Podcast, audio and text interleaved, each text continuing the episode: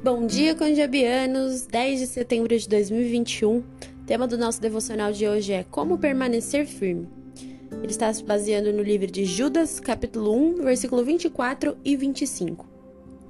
Era um dia frio e congelante de inverno, e eu pensava apenas em sair do carro depressa e entrar em outro lugar quentinho.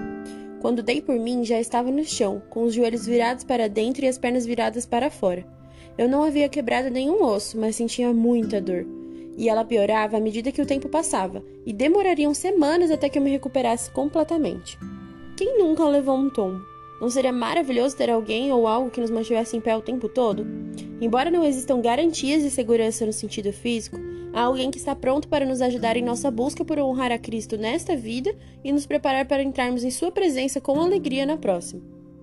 Todos os dias deparamos-nos com tentações e até falsos ensinamentos, que intentam nos desviar, confundir e enredar. Mesmo assim, não é pelos nossos próprios esforços que permanecemos de pé ao caminhar por este mundo.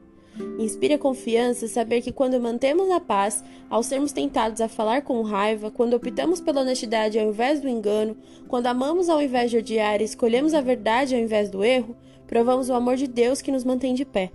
E quando formos aprovados na volta do Cristo, o louvor que entoamos hoje por sua graça ecoará pela eternidade para refletir e orar. Pai, agradeço-te por teu constante cuidado por nossa alma e gozarei da redenção com todos. Deus abençoe a vida de todos.